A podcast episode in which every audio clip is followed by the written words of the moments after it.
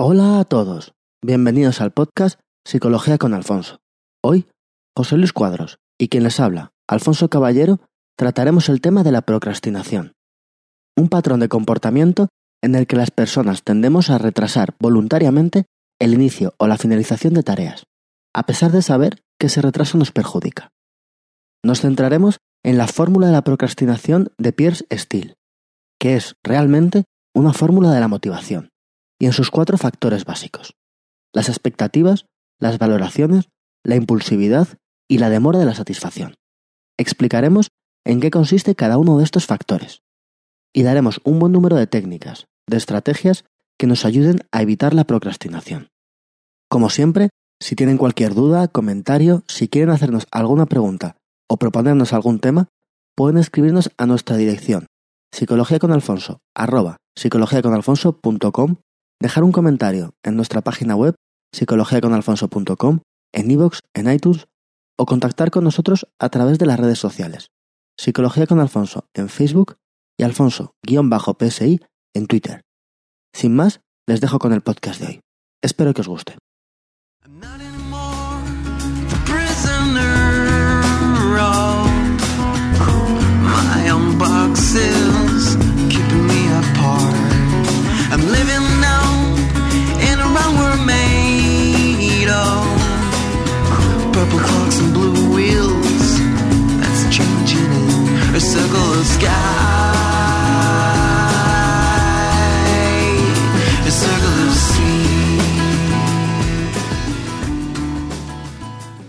Bueno, Alfonso, pasado 15 días y tal como dijimos, estamos aquí grabando, ¿no? Aquí estamos otra vez, dispuestos a hacer otro podcast. Ujú. ¿Y qué? Cuéntanos, ¿de, de qué vamos a, ¿de qué nos vas a hablar hoy? Pues hoy vamos a hablar de la procrastinación. Ah, Mm.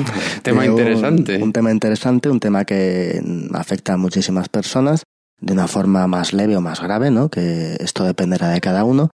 Que si explicamos lo que es la procrastinación en términos simples es básicamente dejar para mañana lo que podemos o tendríamos que hacer hoy. Y si lo explicamos en otros términos, pues consiste en posponer tareas de, de una forma voluntaria, es decir, las posponemos siendo conscientes de que las posponemos y sabiendo que, que ese retraso en realizar las tareas al final nos va a perjudicar, va a tener para nosotros consecuencias negativas. Sí, yo, yo conocí este término con toda la historia esta del GTD, ¿no? Toda la filosofía GTD, que es el Get Things Done, que proviene de un libro de David Allen. Supongo que muchos de nuestros oyentes lo conocerán, ¿no? Es digamos que fue una persona que inventó o diseñó una forma de eh, organizarte para hacer cosas eh, sin tener estrés y tensión. O sea, es, digamos que entonces el tema de la procrastinación está por todos lados ahí, ¿no? Y a mí me gustó mucho porque además es un término que yo, yo creo que en, ca- en castellano, en español, no, no es exactamente... O sea, es posponer, pero no es exactamente posponer. Es que realmente estás eh, huyendo de lo que quieres hacer poniéndote a hacer otra cosa. Muchas veces sí, consiste en poder hacer otras cosas. En ocasiones simplemente distrayéndonos. ¿eh? O distrayéndonos. o sea, ya, ya hablaremos en, en su momento de lo que es la, pues la procrastinación inteligente, que también la hay. ¿Ah, sí? Bueno, no es que sea procrastinación inteligente, ¿no? sino de alguna forma procrastinar eh, de una forma un poco mejor de lo que solemos hacer. Mm. Yo esto siempre lo he entendido. Yo, yo me acordaba cuando llegaban los exámenes y llega una asignatura que no te has preparado, la, la- la tienes, mm, la, la has hecho todo el año las cosas mal y se acercan los exámenes. Y tú dices, bueno, pero yo para estudiar la asignatura tendré que tener los apuntes bien organizados, tendré que poner, etiquetar los capítulos y tendré que subrayar esto bien y esto está muy sucio, tendré que pasarlo a limpio. Voy a sacar punta a todos los lápices de la casa por si Claro. los necesitara. Y la mesa tiene. Mira, no. o sea, ha pasado el momento de eso. Realmente tú estás autoengañándote para no hacer frente a lo que tienes que hacer frente, ¿no? Y eso. Yo, yo es que caigo mucho en eso. De todos quedamos un poco. eh, realmente un 95% de, de las personas, sobre todo esto se ha hecho con estudiantes, que deben ser las personas que más procrastinan del mundo, el 95% de ellos decían que en algún momento tenían un problema con la procrastinación. Y un 23% de ellos decían que la procrastinación realmente les definía de alguna forma, es decir, que era un problema grave para ellos. Curiosamente, este 23% es pues, en estudios actuales. Hace 20, 30 años afectaba mucho menos a las personas. Hombre, también ahora hay más. Primero que lo de los estudiantes no estoy de acuerdo. Igual en los estudiantes notan más los efectos negativos de procrastinar. Claro, quiero decir que es creo que todo el mundo lo hace. Creo que digo que es la gente que más procrastina porque también es la gente que digamos tiene una vida organizada según plazos, exámenes, entregas, de tal forma que los efectos de la procrastinación y las cosas que hay que procrastinar son son más cosas para ellos, ¿no? Es por esto que lo notan más, no porque sean distintos. De hecho, la procrastinación estamos diciendo como dice que afecta al 95% de las personas en mayor o menor medida. Hay gente que procrastina un par de cuestiones y hay gente que procrastina todas las cuestiones, ¿no? Hmm. Pues son, son grados dentro, son grados dentro de esto. Y lo que tú dices es cierto, es decir, la procrastinación está muy, muy ligada al autoengaño. Muchas veces nos autoengañamos o nos repetimos cosas que distan mucho de ser ciertas, pero que de alguna forma nos sirven para justificar nuestra procrastinación, ¿no? Cosas como, es que yo bajo presión rindo mucho más. Sí. Dices, claro, si solamente trabajas bajo presión, no es que rindas mucho más, es que tú solo rindes bajo presión. si no has hecho nada sin presión, no lo sabemos. O yo soy más creativo cuando estoy bajo presión o en los últimos momentos. Esto en general no acostumbra a ser cierto. Cuando una, cuando una persona lleva un proyecto con tiempo y lo va pensando con tiempo, acostumbra a ser más creativo.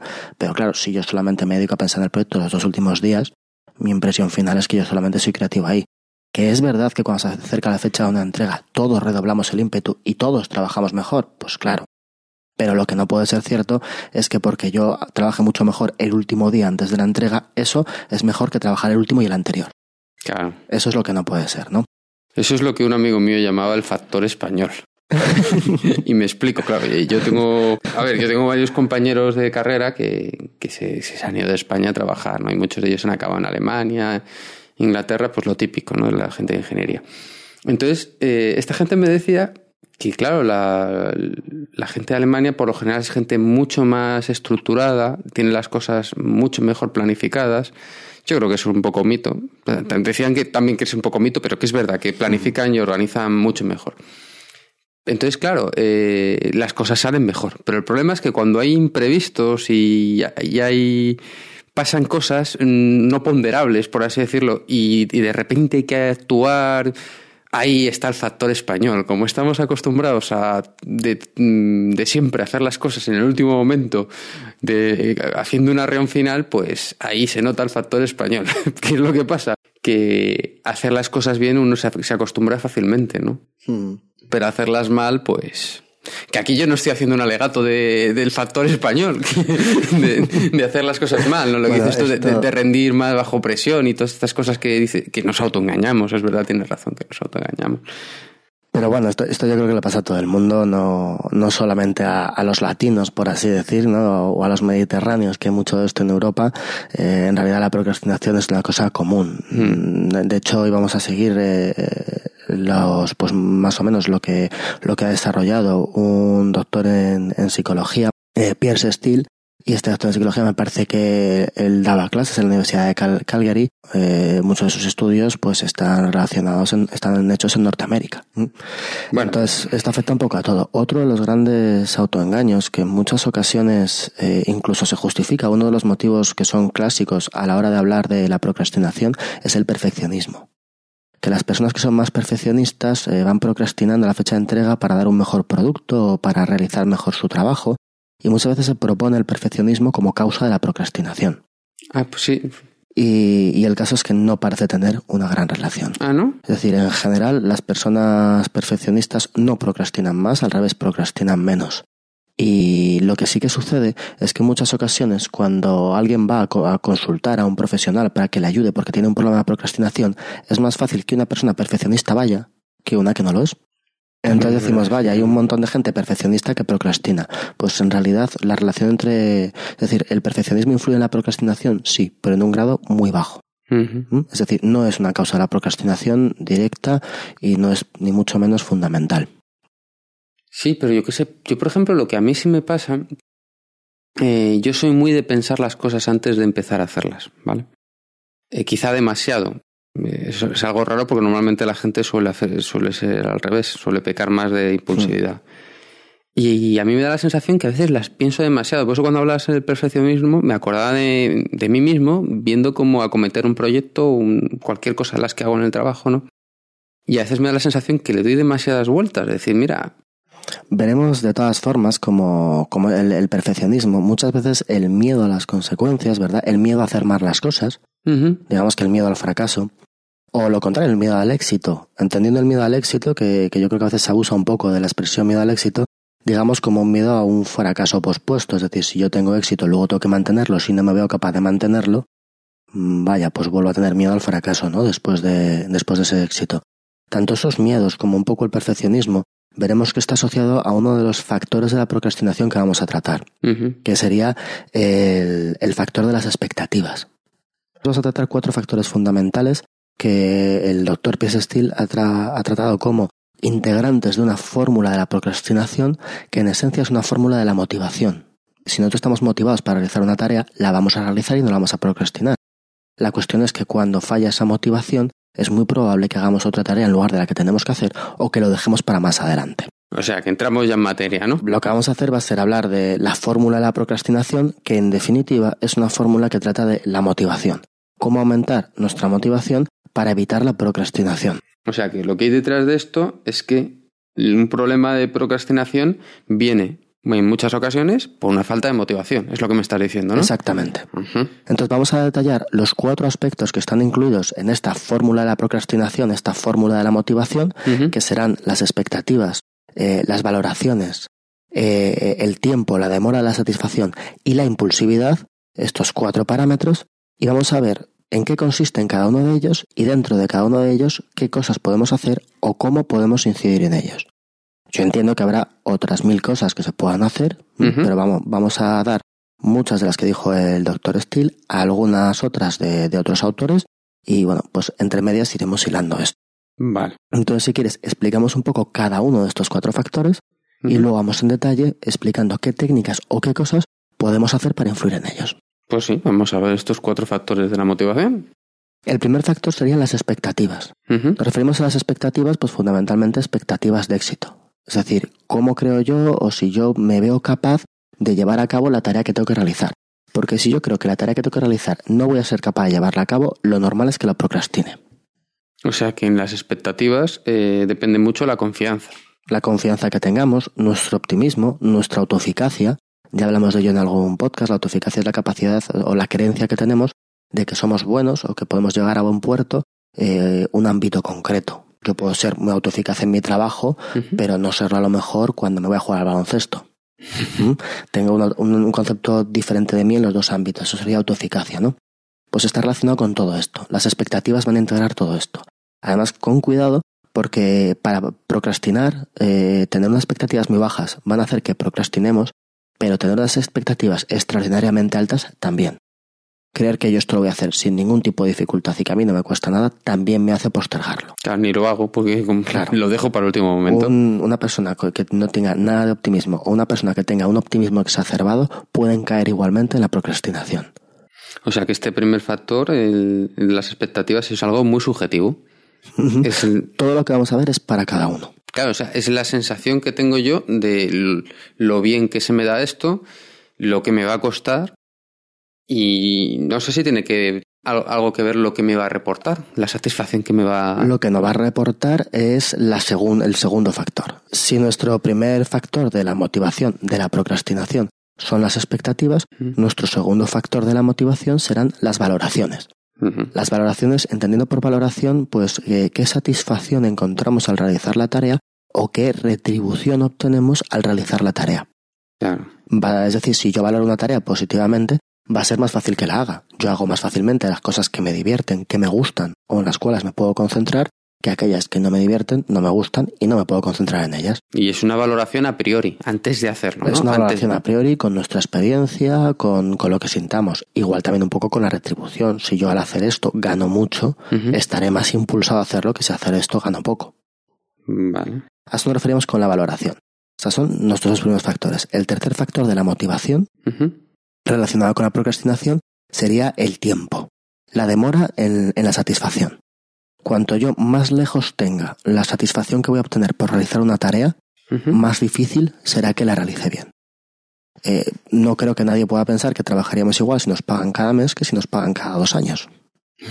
Sería complicado, ¿verdad? Entonces, esta demora de satisfacción va a ser muy importante. Hay que tener en cuenta en cualquier caso que este factor va a ser uno de los que menos vamos a tratar. Lo incluiremos en otros factores, pero lo vamos a tratar poco porque en general muchas veces no podemos influir sobre esto. Si a mí me dicen que tengo que hacer un informe para dentro de dos semanas, yo no puedo cambiar la fecha. Pero la demora de satisfacción es importante, porque va a hacer, nos va a motivar mucho más, siempre nos motiva más las cosas que tenemos cercanas, que vemos cercanas en el tiempo, porque las vemos además mucho más concretas, mucho más medibles que una cosa lejana en el tiempo que la vemos como algo, como algo abstracto.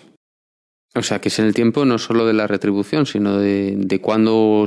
También podría tener algo que ver el cuándo se, se va a finalizar esa. Igual, es que estoy pensando que igual acometer un proyecto que, más, que es más a largo plazo nos puede dar más pereza. Claro, vamos a procrastinar más con él porque tenemos ese factor temporal, esa demora de, del éxito. No, por al final es como he conseguido acabar el proyecto. Toma ya. Claro, si eso es dentro de seis meses, es distinto que si es dentro de un mes. Me va a motivar mucho más lo que tengo más cercano. Entonces, claro, los proyectos a largo plazo, lógicamente, tendrán que tener eh, unas expectativas de, de, recompensa más altas, ¿no? Tendrán que tener unas expectativas de recompensa más altas, pero aún así lo procrastinaremos porque nuevamente estamos viendo eso muy lejano, muy abstracto, muy poco concreto y eso nos motiva menos. Ya, ya. Entonces, pues estos tres factores que veo, o sea, el primero, estos tres factores de la motivación, que hemos dicho, que estamos diciendo que motivación, hablar de motivación es hablar en gran medida de, de procrastinación. Primero, la expectativa es un factor, me da la sensación que es subjetivo para con mí mismo, ¿no? Todos los factores que estamos viendo van a ser subjetivos, dependen de cada persona. Pero el primero, la expectativa es el factor subjetivo para con mí mismo. Cómo de capacitado me veo, eh, qué confianza tengo, cómo de, mm, de fácil o difícil se me da esto que me estoy planteando hacer muy relacionado con algunas cosas que hemos hablado otras veces, como la indefensión aprendida. Claro, ahí está, ahí eso estaba pensando. Si yo. realmente estoy acostumbrado a que las consecuencias de mis actos no dependan de mí, al final yo no hago nada, no me muevo, me quedo indefenso, pues claro, voy a procrastinar las cosas. Muy relacionado también con la profecía autocumplida. Si yo creo que soy incapaz de hacer eso, pues es que no voy a persistir, no voy a reintentarlo, no voy a buscar alternativas y al final no voy a hacerlo. ¿no? Se va a cumplir la profecía, no voy a ser capaz de hacerlo. claro. Y el segundo, el segundo paso es la valoración, también es muy subjetivo, pero ya es mi valoración subjetiva de, la, de lo que voy a hacer, de lo que me estoy planteando hacer. Tanto de la tarea como de lo que obtenemos a partir de la tarea. Efectivamente. Muchas veces, sobre todo, de la tarea. ¿Qué es lo que más procrastinamos? Lo que menos nos gusta hacer. Normalmente la gente no procrastina, tomas unas cervezas con sus amigos. y el tercer factor, que es el tiempo, ya es el, la, la demora en obtener la satisfacción, ¿no? Eh, la recompensa. Claro, pero es que ese tiempo no se mide en segundos, se mide en, en eh, esto mucho para mí. Yo no, mm, a mí no me compensa estar seis años estudiando para obtener que según qué titulación, por ejemplo. Claro, este tipo de cosas. Y nos queda un último factor, que seguramente sea el más importante de todos. Hemos visto, ¿no? Como factores de la motivación, hemos dicho que había cuatro, expectativas, valoraciones, tiempo y el último y seguramente el más importante, la impulsividad. La impulsividad. La impulsividad en general la definimos como urgencia, como una falta de, premeditación, como, como una falta de perseverancia, una constante búsqueda de nuevas sensaciones. La impulsividad de alguna forma yo creo que todos entendemos lo que es, ¿no? Una mm. persona impulsiva es como, bueno, pues primero actúo y luego pienso. Soy más sensible a cualquier estímulo externo que tenga. Y además la, la, impulsividad es una cuestión que, que, bueno, que nacemos con ella. Es decir, hay gente más o menos impulsiva y más o menos los problemas asociados a la impulsividad suelen dar el 50-60% como factores, digamos, genéticos. Está muy relacionado con algunos factores neurológicos, está muy relacionado con muchas cosas. Es un, es un concepto bastante poliédrico. O sea, que le puedes echar la culpa a, a mis padres de que yo sea tan impulsivo. Bueno, en realidad le puedes echar. Solo la, mitad. la otra mitad se la podrías echar a Darwin. Es decir, en, en, esencia la impulsividad no es algo que sea negativo. Los, los, los humanos, de hecho, somos bastante poco impulsivos. Los animales tienen muy complicado el controlarse frente a un estímulo. Y nosotros somos bastante capaces de controlar un estímulo. ¿Qué es lo que pasa? Que un estímulo, controlarlo para un día o para dos días, que es un reto para gran parte de los animales, un hombre más o menos lo tiene controlado. Pero es que la sociedad actual nos pide que restringamos nuestros impulsos a través de lo que a través de lo que nos llega del entorno en plazos vista de seis meses, un año, dos años, una carrera universitaria que decías, cuatro, cinco, seis años. claro, el, el tener que renunciar a X cosas, es decir, controlar mi impulsividad fijándome un objetivo mayor, tenemos cierto control, pero si el objetivo mayor está a seis años es complicado. Y encima, si toda nuestra sociedad estamos recibiendo constantemente impulsos de cosas que nos dan una satisfacción muy rápida y de forma muy fácil y de forma muy inmediata, pongamos la televisión, pongamos internet, pongamos los móviles, pues claro, todo eso es como, bueno, si yo me quiero distraer, ¿qué probabilidades hay de que haya un estímulo distractor en mi próxima hora de trabajo? Pues puede ser un WhatsApp, puede ser un mail, puede ser que me acuerde un vídeo YouTube, puede ser que 80. Tengo ahí una máquina de café. Esto, no, nuestra sociedad lo sabe bien. Todo cerca de nuestra casa y no tiene que haber 24 horas al día. Eso es para gente que tiene que hacer la compra a las 2 de la mañana o para gente que tiene un impulso a las 2 de la mañana. Sí, probablemente es para la gente que, tiene el impulso. claro, entonces esta impulsividad va a ser muy importante. De hecho, cuando hablamos de procrastinar, digamos que cuando una persona es el doble de impulsiva que otra, más o menos empieza a hacer las cosas el doble de tarde que la otra. Pero, mm, sí, pero también aquí hay otra cosa, yo creo, porque si tú eres una persona, por ejemplo, con una mente muy despierta, con muchas inquietudes, eso, eso puede, en este aspecto puede jugar en contra tuyo, porque tienes más papeletas de ser impulsivo. Puede ser. Si no consigues dominar eso y encauzarlo bien, es que a mí me pasa. Yo a veces estoy con el ordenador haciendo una cosa, ah, mira, pues esto se podría hacer de esta manera. Uy, pero claro, ya que se hace de esta manera, ¿por qué no lo automatiza haciendo de, esta otra? Pero seguro que hay un programa que ha hecho alguien para... No sé si me explico. Sí, sí, es verdad. En cualquier caso, es decir, todos tenemos una impulsividad y la También es cierto que todos somos más impulsivos con 20 años que con 30. La impulsividad se va, se va reduciendo en, en, cierta medida. ¿Por qué? Bueno, pues porque tiene mucho que ver con el control. Alguna vez hemos hablado de esto, de la corteza prefrontal respecto al sistema límbico o, a la parte más emocional, más, más primitiva, ¿no? Entonces, según vamos creciendo, lo desarrollamos más, tenemos más mecanismos de control. Y al mismo tiempo también, luego lo veremos, según vamos creciendo, vamos dando más importancia a X cosas que hacemos y eso hace que tengamos más capacidad de controlar nuestros impulsos en según qué situaciones. Sí, bueno, también nos metemos en unas situaciones que son más... Eh, tienes menos margen de maniobra, a mí me da esa sensación, ¿no? Cuando tú vives con tus padres o cuando yo era mucho más pequeño, pues daba un poco igual lo que hicieras, que al final te iban a sacar las castañas del fuego, ¿no? Hmm. Pero llega un momento que te haces más mayor, tienes una serie de responsabilidades, ahí ya no puedes fallar. Entonces tienes que ir más sobre seguro. Entonces, eh, esa obligación de ir sobre seguro, porque las consecuencias las vas a ver.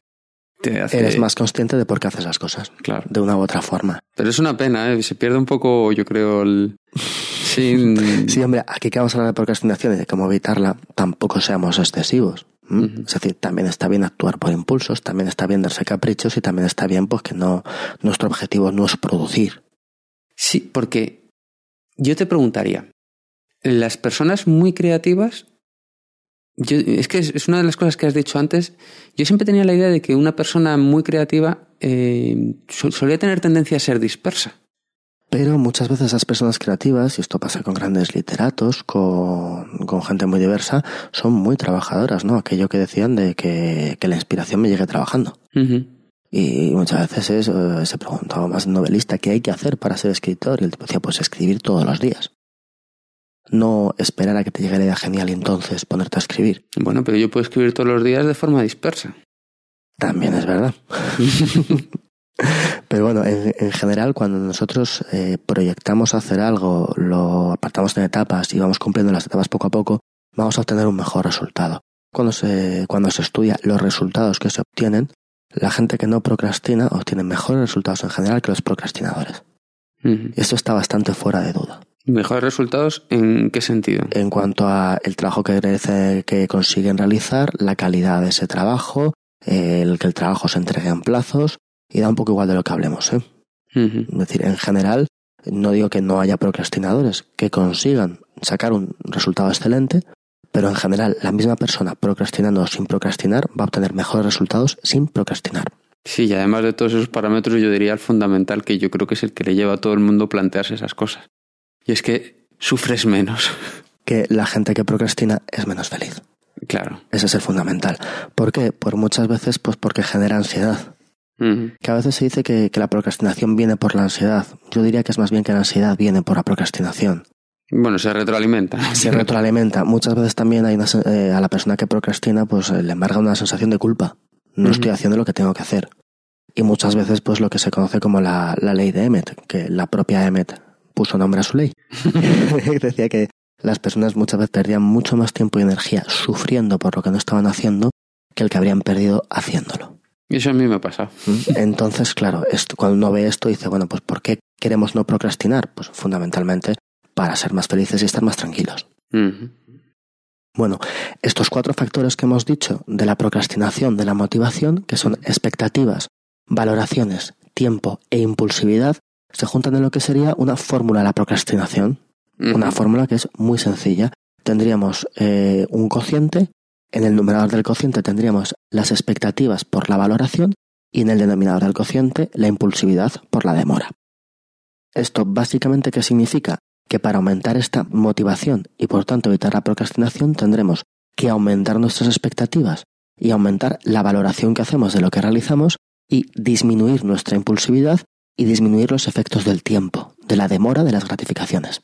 Ya, pero esto es complicado porque a, mí la experiencia me dice que el grado de satisfacción que tú tienes ante cualquier cosa, siguiendo con las ecuaciones, es lo que obtienes menos lo que esperas. Entonces, si esperas mucho, la satisfacción va a ser... Las expectativas ya hemos dicho, es decir, es las expectativas de que yo voy a ser capaz de realizar la tarea. Mm, no, no, del premio que me vaya a llevar en ese aspecto. En cualquier caso, ¿cómo, ahora vamos a ir hablando, vamos a desgranar cada uno de estos factores, ¿cómo tenemos un poco que usar esta fórmula? Pues digamos que tendríamos dos vertientes. Por un lado, ver dónde está nuestro problema por el cual procrastinamos. Habrá gente que procrastine porque no le gusta lo que hace y tendrá que ver cómo hacer que lo que hace le gusta más. Habrá gente que procrastine porque es muy impulsiva. Habrá gente que procrastine porque realmente no valora lo que hace entonces, viendo cuál es tu, digamos, tu, tu lastre a la hora de procrastinar, seas capaz o buscarás las técnicas que más incidan ahí. Esto es una forma de utilizarlo. Otra forma de utilizarlo es utilizar, digamos, el mismo concepto, la misma fórmula, con una tarea concreta. ¿Por qué me está costando hacer esta tarea? ¿Me está costando hacer esta tarea porque me distraigo mucho de mi impulsividad, que sería una cosa diferente? ¿O me está costando porque no me creo capaz de hacerlo? Ver cuál es el factor en el cual tenemos que incidir para que esa tarea que siempre procrastinamos, intentar no hacerlo. O sea, tú lo que, lo que estás diciendo es que con, esta fórmula, si no veo cómo, pero si yo asigno valores, números, pues me imagino. Asignar números es difícil, pero en cualquier caso nos puede hacer una idea. Si yo cojo una tarea y la estoy procrastinando, voy a preguntarme por qué la estoy procrastinando. ¿Porque no me gusta nada, nada esa tarea? ¿Porque no creo que sea capaz de realizar esa tarea? ¿Porque me distraigo cada dos por tres cuando hago esa tarea? ¿Cuál de estos motivos es el más importante? Y a partir de ahí veremos que ese es el motivo que tenemos que atacar más, más de esta forma. También decir, claro, si yo hago una tarea que no me siento capaz de hacer, que realmente no me interesa hacerla y que en realidad me voy a seguir distrayendo sin problemas cuando la hago, pues mejor no hagamos esa tarea. ¿Vale? Esto también podría ser un uso de, de esta fórmula. Si, hombre, si veo que esto no tiene ningún sentido, no me empeñaré en hacerlo porque nunca lo voy a hacer. Pues estamos detectando eh, cuál de estos factores es el más débil y aquí entiendo que se cumple la teoría esta del eslabón más débil, ¿no? Que la cadena se rompe por el eslabón más débil. Entonces tenemos que ir a arreglar ese. Claro, sería lo, más aconsejable. Uno de estos cuatro factores de la motivación. Eso es. Pero bueno, una vez que hemos visto un poco cómo, cómo funciona esto y cuáles son los factores, pues vamos a ir uno a uno viendo qué técnicas sencillas se pueden utilizar para motivarnos. Por ejemplo, si a alguien le, falla, el factor de las expectativas, ¿no? que no tiene confianza, es muy pesimista, piensa que no va a ser capaz, ¿qué puede hacer? Exactamente. Empezamos con, las expectativas, con más o menos el optimismo, la, la, creencia en uno mismo, ¿verdad? Lo que hemos dicho, que muchas veces si uno piensa que no es capaz de hacer algo, va a ser muy complicado que persista en hacerlo, que se esfuerce o que luche por hacerlo y al final no le va a salir. Lo que hemos dicho de la profecía autocumplida o muchas veces eh, que nosotros cuando tenemos expectativas en realizar una tarea, yo cuando creo que voy a hacer no sé qué, lo veo como muy fácil. Y, cuando lo, estoy haciendo, ya empieza a no ser tan fácil, ¿no? Ah, esto nos pasa, esto nos pasa mucho, ¿no? Porque son los dos extremos. ¿eh? Cuando hablamos de expectativas, cuando hablamos un poco de optimismo para entendernos mejor respecto a la tarea que voy a realizar, tanto un exceso como un defecto nos puede venir mal. es más normal que nos venga mal el, el defecto. Pero el exceso de optimismo también nos puede ir mal. Entonces, empezamos por aquí. Dentro de nuestro primer factor, las expectativas, ¿qué podemos hacer para incrementar unas bajas expectativas, una baja confianza, un optimismo deficiente? Lo primero que lo, lo, primero que podemos hacer, que yo creo que esto lo, lo, hablamos cuando hablamos de emociones positivas, pues este concepto es muy semejante, que, que sería pues espirales de éxito. Para aumentar nuestra confianza en uno mismo o para aumentar lo que llamamos autoeficacia, sería irnos poniendo tareas que sean progresivas, que tengan cierta dificultad pero que sean asequibles, no que sean extraordinariamente fáciles, y poco a poco irlas realizando. Porque la mejor forma para sentir que podemos hacer algo es irlo haciendo. O sea, es, es ponerte, ponerte caramelitos por el camino, ¿no? Cosas que tú puedes ir, ir cogiendo motivación, ir cogiendo moral, moral, esa es la palabra. ir viendo que conseguimos hacer cosas. Irnos poniendo, irnos poniendo pequeñas metas. Si yo quiero ir a correr, y digo, oye, yo quiero correr, pues no sé, tres veces a la semana, 10 kilómetros. Digo, bueno, vale, salgo y corre 500 metros. Hmm qué horror, qué vergüenza, qué ridículo. Bueno, pues no se lo digas a nadie. Pero sal hoy y corre 500 metros. ¿Por qué? Porque corriendo 500 metros, por de pronto ya has corrido un poco. Y segundo, eso lo vas a poder ir mejorando. Vas a ver tu propio éxito al ver cómo has ido consiguiendo correr más cada día. Que no si empiezas con todo junto. Y además, aunque nuestro problema con la procrastinación vaya por otro lado o vaya por otra cosa, el hecho de que te vayas aproximando a esa meta tuya correr 10 kilómetros va a hacer que tu confianza en ti aumente, porque te has propuesto algo que parecía muy difícil de hacer para ti, y yendo poco a poco y ir, viendo los resultados que hemos ido teniendo, nos va a ayudar mucho a tener más confianza en nosotros mismos. Nosotros cuando conseguimos algo que nos parecía difícil, eso luego lo transponemos a otras cosas. Por eso muchas veces el, el hacer un deporte de aventuras, el, no sé, la gente que camina sobre el fuego, o todo este tipo de cosas me parece imposible, lo hago, me siento más capaz de hacer cosas que antes veía que eran imposibles. Un poco esta sería la teoría. Y hacerlo eso con, con poco a poco y en pequeños pasos. Intentando además, si hacemos esto, pues con el ejemplo que estamos poniendo, por ejemplo, con correr, pues al principio fijarnos mucho más en el proceso que en lo que conseguimos. Si yo lo que quiero es ir a correr y no he corrido nunca y lo veo como muy difícil, primero sale a correr tres minutos. Luego sale a correr cinco. Me da igual que en tres minutos hagas 100 metros. Tú mira que ya has corrido tres. Al día siguiente correr cinco te va a resultar relativamente fácil. Y ve poco a poco haciendo eso y poco a poco fijándote mucho en los éxitos, apuntándolos, llevando una cuenta de ellos. Porque de esa forma vas a ver el progreso y vas a ver que en efecto estás progresando. Sí, es verdad, porque además mm, las técnicas estas, mm, yo creo que no es tanto por esto, igual es por otro motivo, pero te, te remarcan mucho la necesidad de reducirlo, de partirlo en tareas pequeñas y además eh, te remarcan mucho que tú tienes que, antes de empezar cada una de estas tareas pequeñas, imaginarte qué tendría que pasar para que tú considerases que esa tarea pequeña ha sido lograda. Exacto, porque necesitamos ver nuestro progreso de éxito. Si yo lo que quiero es aumentar mi autoeficacia, la mejor forma de aumentar mi autoeficacia, mi, mi visión de cómo yo hago las cosas, ¿cuál puede ser? Hacer las cosas. Hmm. No cabe duda. Tener éxito es lo que más me va a indicar que he tenido éxito. Si no defino lo que es éxito para mí, no puedo hacerlo. Pues yo que en un principio definamos como éxito algo que veamos realizable, pero que nos obliga a hacer la acción. Al hmm. principio me propongo como éxito correr tres minutos, no un kilómetro, tres minutos. Y poco a poco voy subiendo eso. Y el hecho de que esos éxitos haya dicho qué es lo que son, primero en proceso si queremos y luego en objetivo, es decir, primero proceso tres minutos, luego corre cinco kilómetros, más adelante, como yo he definido lo que es el éxito, puedo apuntar, vaya, hoy he tenido éxito. Y cuando yo vaya mirando mi libreta donde he ido apuntando los éxitos que he tenido, veré que en realidad sí estoy consiguiendo hacer eso que me había propuesto. Sí, pero esto de, fijar objetivos es un arte. Estoy convencido que hay libros y libros. Los hay. Para, para ello. y que es muy importante. Es muy importante, sí. Mm.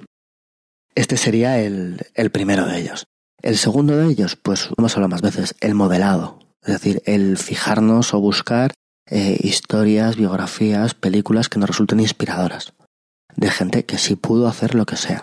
Cuanto más asemeje a nosotros, cuanto más nos veamos identificados, pues mejor. Cuando dices películas, dices ver el, mi, el ejemplo que poníamos en el otro podcast. Mi compañero de trabajo que estaba que iba a echar a rodar, ahora resulta que corre, pues me voy a fijar cómo él empezó a correr. no, no, no, en ver la, última película que... No, pero también, también nos puede valer. Es decir, personajes inspiradores, una biografía histórica de alguien que consiguió un gran reto. Es decir, cualquiera de estas cosas nos puede, nos puede servir. Pues no tanto, el, no tanto como modelado, ¿no? sino simplemente como ejemplos y para, para darnos, insuflarnos ánimo, ver que hay cosas que se pueden conseguir más allá de, de no modelado para nosotros para conseguir hacer eso.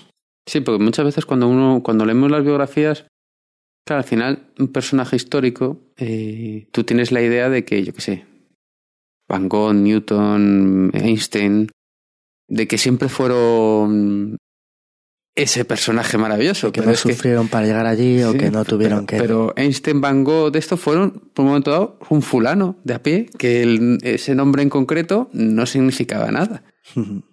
y, y tú verle como una persona más cercana a ti y ver con sus problemas, sus dudas, ¿no? Esto es. Y por otro lado, lo que tú dices, es decir, juntarse con grupos de personas que de alguna forma sean nuestros grupos de apoyo, que nos animen, que nos ayuden, que también tengan sus cosas y veas tú también cómo lo consiguen, ¿no?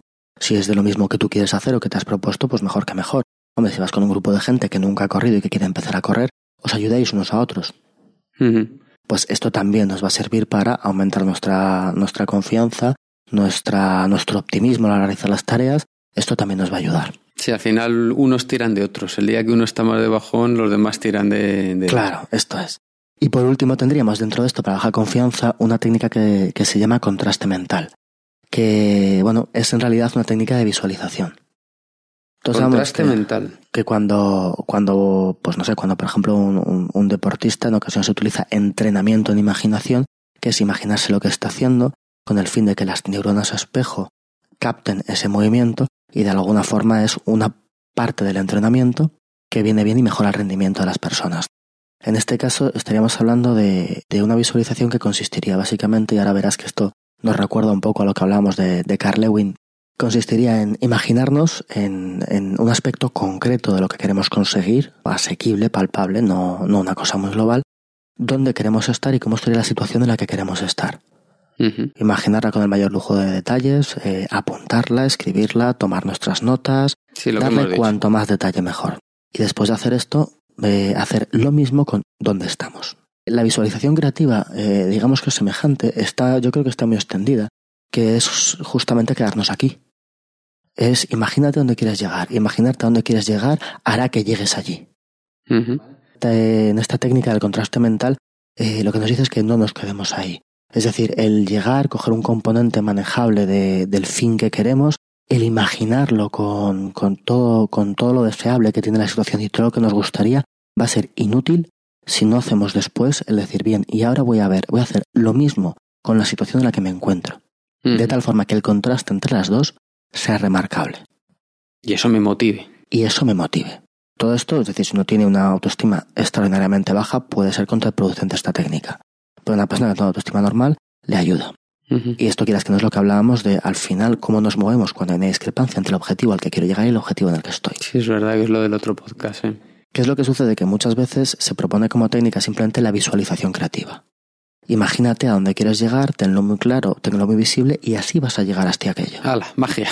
Pues claro, el caso es que cuando se ha, cuando se ha estudiado esto en, justamente en problemas de procrastinación y se ha, se ha experimentado, pues cogías a gente que decía, tú vas a hacer lo que acabamos de decir, un, un contraste mental. Vas a imaginarte a dónde quieres llegar y vas a imaginarte dónde estás y vas a ver la diferencia entre las dos. Uh -huh. Eso motivaba a la gente. Había gente que no hacía nada y estaban menos motivados y había gente que solo se imaginaba dónde quería llegar. Y resulta que en muchas ocasiones la motivación disminuía. Mm. Es decir, que solo imaginarnos vamos a llegar, al menos hablando de la motivación y de la procrastinación, es contraproducente. ¿Pero por qué? Pues muchas veces porque tú te estás dando el mensaje de que ya estás allí o te lo estás imaginando y lo estás disfrutando, tu cerebro tiene cierta satisfacción, como bueno, ya he hecho algo. Y realmente te estás engañando. Y realmente no estamos yendo a, no estamos yendo a ningún sitio. Uh -huh. Entonces, esta técnica funciona bastante bien, pero eso, haciendo los dos pasos. Sí, además yo recuerdo en el otro podcast que había como una tercera cosa que había que tener muy en cuenta, pues el podcast que hablábamos de los cambios, ¿no? Uh -huh. Y era la, la idea de que también te imagines las cosas que en el futuro van a suceder como consecuencia de haber logrado eso, uh -huh. que igual son menos deseables. Eso lo, lo, pensamos, ¿no? Pero para la visualización es más bien el, el, situar las dos fotos, no tanto todo el contexto. Uh -huh, vale. Pero tiene que ser una parte que sea abarcable, que sea muy, que sea muy fácil de retener, de, de visualizar. Una imagen visualizar, sencilla claro, para que se me quede en la retina. Que yo pueda ser capaz de visualizar eso, ¿no? E- Ese estado. Si ya meto muchas variables, visualizarlo es muy, es muy complejo. Vale. Esto sería cuando tratamos, ¿verdad?, dentro de nuestro primer factor, dentro de la motivación, de la procrastinación, que son las expectativas, cuando tenemos bajas expectativas, baja confianza, bajo optimismo, y luego podemos tener el problema contrario, un exceso de confianza, Hmm. pensar que las cosas son más fáciles de lo que son, que también muchas veces nos lleva a la procrastinación. En este caso, eh, ¿por qué nos lleva a la procrastinación? Bueno, po- por un lado, lo primero, que en efecto, cuando, cuando una persona tiene un exceso de confianza en cuanto a grandes cambios, en cuanto a la facilidad con la que va a conseguir hacer o realizar cosas importantes, cuando una persona tiene, tiene esto, eh, en general los porcentajes de éxito de esas personas acostumbran a ser menores. ¿Por qué? Muchas veces porque si yo tengo un exceso de optimismo, hilándolo con lo que acabamos de decir, yo no me fijo en los pequeños éxitos. Total, si eso son chorradas. ¿No? Si el pequeño éxito en dar un paso, dar otro paso, dar otro paso, yo lo, lo infravaloro, pues mi motivación al final va también a decaer. Y por otro lado, porque muchas veces nos hace sobreculparnos por los fallos. Si yo tengo un optimismo desmesurado en conseguir aquello y de repente algo de eso me falla porque no lo he previsto, porque precisamente pensaba que era muy fácil, ahora que empiezo a pensar que yo soy horrible porque he fallado. Claro, si yo pienso que voy a acabar la carrera curso por año de maravilla con unas notas impresionantes, si el primer año llega que me, me suspenden la primera asignatura, pues igual abandono mi Esto es proyecto. el fin del mundo. Claro, ¿Mm? porque acepta mi autoestima. Claro, claro. Entonces lo primero que tenemos que hacer es pues pensar sobre esto cuando Mm. iniciamos cualquier cosa. De Mm. tal forma que un exceso de optimismo, teniendo en cuenta que podríamos procrastinar, puede ser contraproducente. Lo primero que tendremos que hacer es, pues, precisamente además para, para, para evitar esas cosas y para que esas cosas, ese fracaso, no nos influya en lo que estamos haciendo y no nos lleve a procrastinarlo, pues será lo que tú decías, decir, intentar ver qué podría salir mal, reflexionar sobre ello, preverlo de alguna forma e incluso pedir consejo a gente que también le salió mal. Prepararnos para lo peor, aunque luego esperemos lo mejor. Me estoy acordando, es- esto es un poco de broma, pero me estoy acordando de Vicente del Bosque, porque me parece que es un entrenador que hace eso muy bien. Yo recuerdo cuando, cuando entrenaba al Madrid o a la selección, no sé, cuando las cosas iban mal, eh, bueno, no somos tan malos. Y cuando las cosas van bien, bueno, no nos crezcamos tanto. Claro, una, una cosa un poco así. Por un lado, esto es decir, ser consciente de que puede salir mal, hacer una lista, lo que somos procrastinar. Eh, de alguna forma, digamos que aceptar, ser conscientes de que somos procrastinadores. ¿Vale? Una técnica que puede funcionar muy bien en este caso es, pues, durante dos, tres días, antes de ponerse a aplicar cualquiera de estas técnicas que estamos comentando, hacer un- una agenda, un, un diario con todo lo que hacemos. Ver a qué dedicamos todo nuestro tiempo. Ver cuándo procrastinamos, qué cosas procrastinamos, por qué lo estamos haciendo, por qué las sustituimos, qué nos importa sobre ellas. Es decir, tener una imagen de eso. Porque tener una imagen de eso nos hará ser conscientes de que en efecto lo estamos haciendo. Si lo estamos haciendo, ¿eh? que si no, no pasa nada. Claro, esto es para una persona que tiene un exceso de confianza, estamos hablando, que está procrastinando porque tiene un Bueno, exceso de en, confianza. en realidad hacernos un- una lista con esto yo creo que nos puede venir bien a todos para saber dónde procrastinamos, en qué tareas. Yo a lo mejor no procrastino a la hora de grabar un podcast, pero sí a la hora de escribirle un artículo. Pues mejor que lo detecte, ¿no? Esto es una cosa que no está mal, además que saber a qué dedicamos nuestro tiempo, pues no puede venir mal a nadie. Entonces si cogemos tres días, lo apuntamos y luego dividimos eso entre tres, pues nos va a decir poco más o menos en qué dedicamos nuestro tiempo en un día tipo. Y también seremos más conscientes de cuándo procrastinamos y de cuáles son nuestros efectos. Y si en realidad estamos procrastinando, nos hará ser conscientes de que somos procrastinadores. Y que por tanto, nuestra primera cosa de, bueno, no importa mucho porque pare ahora, nos puede empezar a importar. Porque cuando procrastina, este es el comienzo y luego lo seguimos dejando para adelante. Entonces nos va a hacer estar un poco más atentos. Estamos que claro, es que cada vez que paras estás reforzando más esa actitud de no estar concentrado y parar. Y que cuando una persona procrastina es bastante consciente de que la primera vez que paró le lleva a la segunda, y esa le lleva a la tercera, y esa le lleva a la cuarta. De tal forma que hará, si es consciente de eso, hará esfuerzos porque no le pase la primera, porque sabe que después viene, viene la segunda y después viene la tercera. Que no estamos diciendo que no haya que descansar. No, no, ni mucho menos, ni que todos seamos unos procrastinadores eh, extremos, ¿no? Si además sabemos qué cosas procrastinamos y cuáles son lo que hacemos cuando estamos procrastinando, no estaría mal tener una lista de esas cosas y tenerlas visibles, para que cuando nos pongamos a hacerla, la veamos y digamos, vaya, ya sé yo que estoy procrastinando, esto está en mi lista. Y eso nos va a hacer un poco más conscientes. Tío, toda esa conciencia hace que quitemos el efecto de confianza que muchas veces es el que nos puede motivar a procrastinar. Además, con esto de, de a qué dedico el tiempo, del tiempo que tengo, luego veremos que hay otra técnica muy relacionada con esto, me permite también saber el tiempo del que realmente dispongo. Que muchas veces procrastinamos porque, bueno, tengo cinco días para. No tienes cinco días, tú tienes cuatro horas. que los cinco días también tienes que dormir y tienes que ir a trabajar y también tienes que llevar a los niños al cole y también tienes que hacer esto otro y tus cinco días son cuatro horas. Ahora quieres procrastinar igual que hace un momento que eran cinco días. Pues no, ya mejor me voy a poner que esto, que esto empieza a ser urgente, ¿no? Esto, pues yo creo que, que, puede servir, ¿no? Ya hemos visto para las expectativas, tanto para bajas expectativas como altas expectativas. Y vamos pues con el, el, segundo de los factores, la, la valoración de lo que, de lo que hacemos o la importancia que damos a las cosas, a las cosas que realizamos. En este caso, pues, ¿a qué nos referimos? A que las recompensas nos satisfagan, a que veamos importante lo que hacemos, a que lo que hacemos nos resulte divertido. Porque las cosas que más vamos a procrastinar son aquellas que no cumplen esto. Las cosas a las que no damos importancia, que no nos resultan divertidas y que además, pues al final no, no nos satisface los resultados que obtenemos. O sea que ya no solo es el que yo haga algo por el fin en sí mismo de lograr una meta, sino porque el propio camino también me sea, me sea interesante, ¿no? Claro, porque así valoraré lo que hago. Claro. No valoraré solo el resultado de lo que hago. ¿Qué cosas podemos hacer con esto? Pues lo primero que podemos hacer es algo que yo creo que ya hablamos cuando hablamos de fluir. De alguna forma transformar lo que hacemos en, en, en algún tipo de juego, en algún tipo de reto. Uh -huh. Si la tarea a la que me toca enfrentar es aburrida, repetitiva, si yo intento pues hacerlo cuantas más veces mejor en un minuto, cambiar la forma de hacerlo para aprenderlo a hacer de una forma nueva. Todo este tipo de cosas que de alguna forma transforman esa tarea en un juego nos pueden ayudar. Sí. Por un lado, a darle interés y de alguna forma, como es un reto, también nos pueden ayudar a, a fluir de alguna forma haciéndolo. Uh -huh. ¿Qué más cosas podemos hacer? Darles un poco de dificultad. Cuando esa tarea resulta que me ha resultado monótona y me ha resultado aburrida, pues intentar mmm, de alguna forma decir, bueno, pues voy a hacerlo de una forma diferente que es más difícil, pero que bueno, me puede resultar más interesante, en vez de hacerlo como siempre que ya me está aburriendo. O sea, hacerlo con, en, en menos tiempo o con menos errores, Hmm. ese tipo de cosas. De una forma más completa, aunque no me lo pidan, Uh -huh. pero que me resulta más difícil, pero me puede motivar un poco más. Uh -huh. Pues esto nos puede, nos puede servir. Algo que va a ser fundamental y que es una de las claves para, para estas motivaciones de lo que estamos hablando, que es conectar las tareas que realizamos con algo que es importante para nosotros. No perder, el, el no perder de, de, objetivo el por qué estamos haciendo esa tarea. Es decir, en, en ocasiones nos olvidamos, es decir, hacemos una tarea y nos olvidamos de por qué hacemos la tarea. Estudiar según qué asignaturas de un primer, primer año de carrera es una cosa horrible y penosa para muchísimas personas. Si esas personas no tienen en mente que eso lo quieren hacer porque quieren aprobar la carrera, porque quieren optar a X tipo de trabajo, porque quieren conseguir realizar eso que les gusta, es imposible que lo hagan. Uh -huh.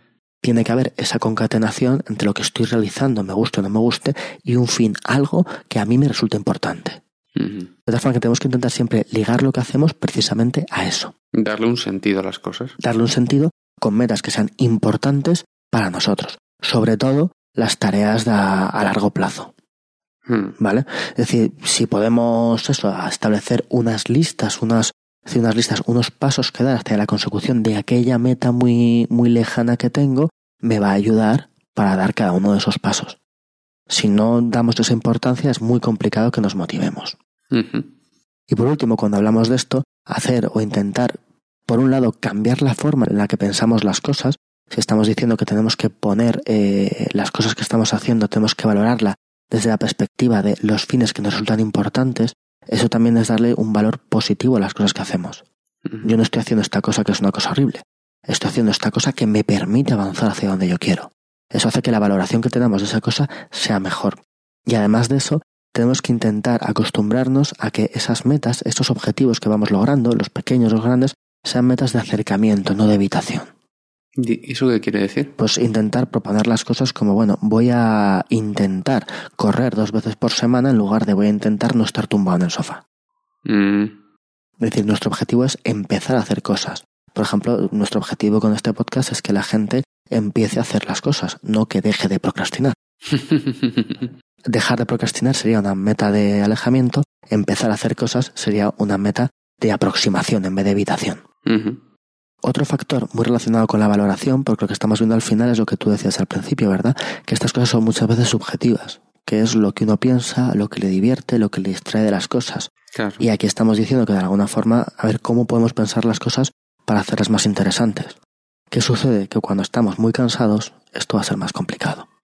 Mm. Entonces, tener una medida en nuestros horarios de sueño, hacer ejercicio de una forma regular, tener una alimentación lo más sana posible. Esto ayuda a que no procrastinemos. Claro, es, mantenerte sano, ¿no? Claro, mantenerte sano, e intentar tener energía, porque si no, no vamos a controlar nuestra impulsividad. Y esto, claro, va, va a ser importante. Además, todos lo sabemos que cuando, cuando de repente uno tiene un pico muy fuerte de trabajo, cuando de repente uno parece que no tiene tiempo, se le acumulan las cosas, ¿qué es lo que uno va dejando de hacer? Pues va dejando de hacer deporte, va dejando de dormir bien y va empezando a comer cosas peores y va empezando a hincharse a café. Hmm. ¿Qué estamos haciendo? Estamos cambiando realmente un, pues un trabajo concentrado porque estoy descansado, porque tengo mucha energía para dedicar a esto que estoy haciendo, por cada vez más y más esfuerzo, cada vez un esfuerzo más y más cansado, cada vez con menos posibilidades en cierto punto de controlarnos porque estamos cansados. Pero a veces es que es muy difícil. Sí, sí, sí, sí. Claro que sí. Em, es decir, no, es que sea fácil, pero ser conscientes de que, de que esto nos ayuda, pues ahora que redoblemos los esfuerzos, en, por ejemplo, tenemos una rutina de ejercicios, aunque sea ligera, nos viene bien intentar por todos los medios no dejarla. O dejarla lo menos posible. Porque nos va a ayudar. Es decir, tener una rutina de ejercicios hace que la gente procrastine menos. Sí. Sí, sí. Entonces, pues, pues bueno, esto importa. Esto se, se ve mucho, ¿no? Yo, yo creo que los dos conocemos a bastantes médicos y hay una cosa que llaman el síndrome de la guardia, que es la cantidad de compras que se hacen después de estar 24 horas de guardia. esto, esto es, ¿no? O sea, yo de repente salgo de guardia, que es lo que sucede, que estoy muy cansado, por lo tanto soy capaz de controlar mis impulsos, pues... Si eso nos lo comentaba una persona que tiene una tienda en un centro comercial que está cerca de un, de un hospital aquí en Madrid, un hospital muy, muy importante. Entonces, claro, un médico que acaba de salir de la guardia, que en esa guardia, claro, ha ganado una cantidad de dinero importante, pero se ha pegado una paliza de estar todo el día y no ha dormido y tal y cual. Necesita darse un homenaje. y salen, nos cuentan que salían como hordas a comprar, a gastar dinero. Pues esto es. ¿Por qué? Porque como estoy cansado, me lo haya propuesto, no me lo haya propuesto, quiero hacerlo, no quiero hacerlo, me va a costar mucho más decirme que no. porque tengo ese cansancio encima. Entonces tenemos que ver esto. Aprovechemos también los momentos en los que tenemos energía para alejar lo que cuando no tengamos energía nos va a tentar. ¿Mm? Es decir, porque cuando tú ya estés cansado no vas a alejarlo. Intenta alejarlo cuando estás bien. O sea, con esto vemos la importancia de, la energía y claro, la energía que yo tenga va a afectar mucho a cómo valoro yo las cosas. Y en ocasiones tenemos que decir de esta forma, voy a seguir procrastinando siempre porque estoy haciendo demasiadas cosas que me agotan. Pues a lo mejor tienes que hacer menos. Hmm. También es otra consideración, cuando menos a tener en cuenta. Sí, yo creo que eso nos pasa a muchas personas que nos cuesta reducir el, el número de cosas que, queremos hacer y al final no nos damos cuenta que estamos haciendo menos. Porque nos estamos drenando de energía y para cuando tenemos que ponernos no nos ponemos, pero no hacemos otra cosa. Claro, sería, sería mejor eh, tener unas expectativas menos ambiciosas, más realistas, menos ambiciosas en cuanto al número de cosas y poco a poco irlas aumentando si podemos. Y al final harías más. Muy probablemente. Sin lugar a dudas, sí. Muy probablemente, sí. Otra cosa que hemos comentado antes y que, y que viene aquí en, cuando estamos hablando de la valoración, y es lo que se llama procrastinación productiva, que decíamos antes de la procrastinación inteligente, ¿no? ¿Cómo puede ser inteligente una procrastinación? Llevado al extremo sería una frase que me hizo mucha gracia, que lo que decía era que para conseguir grandes resultados teníamos que trabajar siempre con algo importante usándolo para evitar algo más importante. Vendría a ser esto. Si yo procrastino porque dejo algo importante por otra cosa, bueno, pues que esa otra cosa también sea importante. De esta forma estaremos procrastinando, pero un poco menos. Ah. Esto es un poco imposible de hacer, pero bueno, no, habrá quien lo consiga. ¿eh? Pero ¿qué podemos hacer realmente? Muchas veces cuando afrontamos un proyecto, hay una parte que me aburre soberanamente, no quiero hacerla, o que no la valoro, o que todos estos factores que hemos visto, y me cuesta más, pero normalmente también hay otras cosas que cuesta un poco menos hacerlas, que son más llevaderas, que, que bueno, que se pueden perfilar, que en un rato podemos hacerlo. Pues esto no me importa hacerlo. Si voy a procrastinar respecto a ese proyecto, vamos a intentar haber sacado una lista de cosas tangenciales que tienen que ver con el proyecto un poco, que me ayudarían, y vamos a ir haciendo esas mientras procrastinamos. Es decir, vale, no voy a ponerme con el proyecto porque lo estoy procrastinando. Perfecto, voy a ponerme con estas otras cosas que me ayudarán cuando consiga ponerme. Y que incluso es posible que me enganchen para ponerme con el proyecto. O que incluso cuando lo consiga, lo que hablábamos antes, cuando hablamos de las expectativas, que cuando lo consiga, consiga mm, más moral y esa moral me ayuda a afrontar el, la tarea que, me, que acabo de procrastinar inteligentemente. claro, y además de, eh, voy cogiendo, es decir, voy viendo también, concretando más qué es ese proyecto, realizando esas tareas que son tangenciales, que tienen alguna relación, voy ganando más conciencia de lo que es, ¿no? Pues en eso no... Sí, tienes una pequeña recompensa. Hmm, sí, sí. Más, más cuestiones relacionadas con esto. Eh, estamos hablando todo esto de valoración, pues una cosa muy importante son las recompensas que nos demos. En ocasiones la recompensa está muy dilatada en el tiempo, pero nosotros tenemos que recompensarnos cuando realizamos partes de proyectos, partes de tarea. Cuando vamos avanzando, avanzando, tenemos que recompensarnos. Bien sea parando un momento y felicitándonos, que no lo solemos hacer, está muy bien, es decir, muchas veces no tenemos nadie que nos dé una palmadita en la espalda, pues vamos a darnos a nosotros. Muchas veces también, pues teniendo una lista de cosas que nos gustan y que podamos utilizar para premiarnos después de haber realizado esa tarea. Y esto me llama la atención porque yo he conocido personas que tienen su típica aplicación de, tareas. Hay muchas, Things, To Toledo y miles de ellas, ¿no? Y sienten placer dando, poniendo el icono de completado. Y es más, o sea, hablando un día con una de estas personas, me decía que ella cuando hacía una cosa que no la había apuntado en las cosas que hacer, pero ella tenía en mente que la tenía que hacer, pasaba eh, y, ya, y ya la había terminado antes de apuntarla, ella la apuntaba y la seleccionaba como hecha. Claro, esto es lo que estoy dando, dándome una gratificación. Cuando yo pongo el tip de ya está hecho, ¿no? Pongo el. Una cosa tan tonta. Lo que sea, no, pero me estoy felicitando por haberlo hecho. Ah, bueno, no, es, no es para nada una cosa tonta. Me estoy felicitando. Esa persona ha simbolizado el felicitarse, en lugar de estar el solo y decir toma, toma, toma, lo he conseguido, pues ha puesto un tip, ¿no? Sí. esto tenemos que hacerlo. Es decir, tenemos que ir viendo, ¿por qué? Porque estamos viendo que estamos sacando una parte. Que si al final no nos sale el total del resultado, veremos que sí hemos hecho seis partes. Si no le vamos dando importancia, no va a crecer nuestra autoconfianza y además vamos a estar pues dejando pasar cosas que al fin y al cabo son éxitos pequeños quizá, pero no dejan de ser éxitos propios, cosas que uno ha logrado, que ha conseguido, que ha costado, que ha llevado un esfuerzo y que hay que hacerlo, hay que, hay que felicitarse. O darse algún premio que también viene bien, o si es una tarea que odio, pues intentar juntarla con algo que me agrade. Pues esto lo odio, pues voy a ver si me puedo juntar con amigos para hacerlo. Sí, igual lo voy a hacer los, los viernes, que es cuando quedo con los amigos. Claro, pues Así por la mañana, en cuanto termines esto, te vas a jugar al fútbol. Ese tipo de cosas. Intentando eso sí que lo juntamos, que que lo que juntamos que nos gusta con lo que no nos gusta no acabe borrando a lo que no nos gusta. Me he quedado con mis amigos para hacer esto que tengo que hacer, al final no lo he hecho porque estaba con mis amigos. Bueno, esto tampoco. Si no queda muy mal llegar el último, voy a llegar el primero, no vaya a ser que se hayan adelantado. Y cualquier excusa tonta. pues un poco esto. Eh, claro, hablando de todo esto, pues intentemos dedicarnos a lo que nos gusta. Esto es un consejo que yo creo que todos sabemos, todos conocemos, pero va a ser más fácil que no procrastinemos si nos dedicamos a lo que nos gusta. Y buscar hacer cosas que disfrutamos, pues va a ser lo mejor para no dejarlas para luego. Eso yo creo que no merece la pena más incidir más en ello. Vamos a con el último de los factores relacionados con la motivación, con evitar la procrastinación que vamos a tratar. Ya hemos visto las expectativas, ya hemos visto la valoración y nos quedarían la impulsividad y la demora a la satisfacción. En realidad, el último que vamos a tratar va a ser el de la impulsividad, aunque el factor tiempo lo hemos incluido aquí y, en algunas otras técnicas ¿no? que hemos tratado, porque en general entendemos que la demora de la satisfacción, el tiempo o el plazo en el que se fijan los objetivos, muchas veces no está en nuestra mano. Si está en nuestra mano no es un problema, y si no está en nuestra mano no es un problema. Porque no podemos hacer nada con él. Bueno, si está en nuestra mano no es un problema si lo gestionas bien.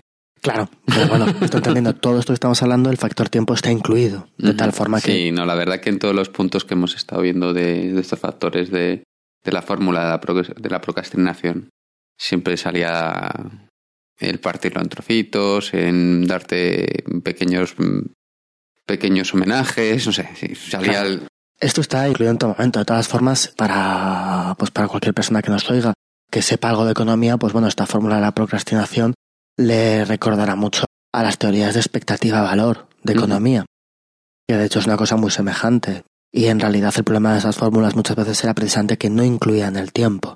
Es decir, las fórmulas de economía entendían que si yo tengo una expectativa de conseguir algo y a ese algo le asigno un valor, si la expectativa de conseguirlo es muy baja y el valor es muy alto, me puede compensar frente a algo que tenga unas altas expectativas y un valor muy bajo. Ahí miraremos el punto en el cual decidiremos una cosa u otra. El tiempo es importante y por eso lo hemos metido en todo lo que. Sí, porque si, voy a, si, voy a recolectar los beneficios de esto cuando tenga 90 años, pues igual, mira. sí, pero cuidado con estas cosas. Me está acordando ahora de, de, un estudio que hizo, que hizo Steele, en el cual cogía a unos estudiantes, tenía dos grupos de estudiantes y les decía: Mira, yo te puedo dar o ahora eh, un cheque de, pongamos, 500 euros o por haber realizado cualquier cosa o lo que sea, ¿no? A la hora de realizar el pago era como te puedo dar ahora un cheque de 200 euros o te puedo dar dentro de dos semanas un cheque de 300. Una gran cantidad de las personas eligieron el cheque de 200 y una gran cantidad de las personas tardaron más de dos semanas en cobrarlo. Entonces, estos son muchas veces los problemas de la procrastinación. Ya, pero ahí hay otro factor, ¿eh? Ahí yo le diría a este señor... El factor pájaro en mano. Claro, el factor pájaro en mano. Hay un refrán español, bueno, aquí en España, no sé si en Sudamérica la gente que nos oye en, en otros países lo conoce, que dice que más vale pájaro en mano que ciento volando. Es decir, que más vale coger lo que tienes ahora seguro que no... no bueno, lo otro también era seguro, ¿eh? ¿Por qué? Oye, que la gente cambia de... Pero anda que no ha habido cambio de medidas. Estas son las normas en las que se va a resarcir el sector de no sé qué. Era un experimento en la universidad y, bueno, era, se lo iban a dar, vamos. Puede ser que influya en cualquier caso. Bueno, bueno, yo conozco más de uno que ha hecho bien con el pájaro en mano, ¿eh? Puede ser. bueno, vamos con la impulsividad, ¿no? El, tercer factor de la procrastinación y la motivación y que bueno, nos habla un poco de cómo gestionamos los impulsos a, corto plazo y las metas a largo plazo. Cada vez que nosotros nos planteamos algo a largo plazo, aunque lo queramos mucho y lo valoremos mucho, digamos que hasta que no nos vayamos acercando, nuestras ganas por hacerlo no van a ir creciendo. Si entre medias me van apareciendo impulsos de cosas que me gustan, como las veo más cercanas y además la satisfacción va a ser inmediata y además son cosas divertidas, pues voy a ir dejando, voy a ir posponiendo eso que tengo que empezar a hacer, que está a largo plazo, por pequeñas cosas que, que me van llegando, ¿no? Lo que Yo soy de, esos. lo que hablamos de la impulsividad, que es pues de lo el factor seguramente más importante de todos los que estamos tratando. Entonces vamos a ver qué cosas o qué estrategias podemos eh, utilizar para mejorar en esta, en esta faceta. Una de las primeras cosas que podemos hacer pues son lo que podríamos considerar precompromisos, es decir, comprometernos a evitar esos incentivos, esas cosas que aparecen que nos pueden distraer de la tarea que queremos realizar o de la meta que queremos hacer. Lo primero, claro, para hacer esto, para precomprometerse, lo primero que tenemos que hacer es ser capaces de prever qué cosas nos van a distraer y ver nuestra capacidad para evitarla. Normalmente lo que nos pasa es que no somos nada bueno preveyendo qué cosas nos van a distraer y no somos nada bueno preveyendo cuál va a ser nuestra reacción ante ella. Es decir, una semana antes de ese partido de fútbol que tengo muchísimas ganas de ver, creo que no voy a verlo porque voy a estar trabajando. Dos horas antes de ese partido de fútbol que tengo muchas ganas de ver, bueno, descansar un ratito, que el partido me interesa mucho y me es muy interesante. No somos nada muy buenos preveyendo cuánto nos va a costar eliminar, eliminar esa tentación. En cualquier cosa, bueno, lo primero que tenemos que ver es cuáles son esas tentaciones y conocerlas. Para esto lo que decíamos antes, tener nuestro diario de la procrastinación o nuestra agenda de la procrastinación durante unos pocos días, para ver qué cosas eh, procrastinamos y qué utilizamos o qué hacemos en su lugar o cuáles son esas cosas que nos distraen, pues nos van a ayudar. Sí, porque además es lo que dices tú, analizarlo bien. O sea, ser, analizarlo bien me refiero a ser capaz de prever bien esa situación del futuro. Eh, pues mira, si tú hubieses sido capaz de prever bien y en el fondo lo sabes, que, hmm. quieres ver el Madrid-Barça porque aquí en España un Madrid-Barça hay que verlo. Pues yo qué sé, o el que sea del Atlético de Madrid, que nadie se enfade conmigo, ¿no? O un Atlético Madrid-Barça, que son grandes partidos, el que quieras. Pues mira, no es realista. No es realista plantearte que no vas a ver eso. Y, si, y si igualmente, es decir, aún así quieres evitar verlo, lo mejor que puedes hacer es no suscribirte a tu televisión de pago, que es la que te da el partido. Aunque nuevamente seguramente te bajará a salvar a verlo, pero bueno. Ya, pero lo que te quería decir que lo mejor es darse cuenta que realmente solo quieres ver, que no está mal, que es bueno, y tú puedes eh, intentar encajar tu vida, encajar tus metas para hacerle un hueco a esos 90 minutos. De hecho, eh, en efecto, ese es uno, esa es una de las técnicas que vamos a ver. Una de ellas es un poco lo que acabamos de decir, de mejor uh, tira el, el, decodificador de televisión digital, que sería la que llamaríamos pues tirar la llave o quemar las naves, o mira, si no puedes hacerlo, no vas a hacerlo. Sí, lo de quemar las naves que se decía para que no hubiera tentación de volver atrás. Sí, ya verás cómo vais a luchar viendo. claro, solo, solo tenéis una salida, hacia adelante. hacia adelante. Pues esto, ¿no? ¿Qué es lo que pasa? Que evidentemente somos adultos y es muy complicado el, el, el hacer eso por lo que decíamos antes, ¿por qué funcionan también las tiendas de te vendo 24 horas? Porque yo puedo resistir mi tentación de tomar galletas en casa sin tener ninguna galleta, pero si tengo una tentación a las 12 puedo bajar y comprarlas. Tirar la llave no siempre va a ser tan efectivo. En cualquier caso, ya veremos que eliminar, en la medida de lo posible, todas esas tentaciones que nos hacen procrastinar siempre va a ser una medida inteligente. Otra cosa que podemos hacer, lo que, lo que estabas diciendo tú, de, de alguna forma, nosotros cuando estamos procrastinando, nos dedicamos a tareas pues que nos gustan, que resultan ociosas para nosotros, que nos divierten, no siempre, ¿no? Pero en a veces que nos podemos ordenar la mesa, ¿no? no siempre, pero sucede sucede a menudo. Incluso la procrastinación inteligente, que no deja de ser procrastinación, estás haciendo cosas que te reportan, pero no estás haciendo frente al problema que tienes. Esto es. Pero en ocasiones simplemente nos distraemos con cosas que nos gustan, con ocio, dejamos de hacer esto porque voy a bajar a tomarme una cervecita, va, pues va a ser solo 10 minutos, y luego al final son dos horas porque estoy haciendo algo que me da una recompensa inmediata y que me gusta mucho hacer, ¿no? Pues es muy importante que no dejemos de hacer eso. Es decir, es muy importante que en, en ocasiones empecemos a hacer nuestras planificaciones desde el ocio, lo que tú acabas de decir. Si tú sabes que vas a querer ver ese partido, no te preocupes, velo, pero cuenta con que vas a verlo. Es decir, empecemos a hacer nuestras agendas, nuestros calendarios, esto puede venir muy bien para muchos procrastinadores, programando lo primero el ocio que queremos hacer.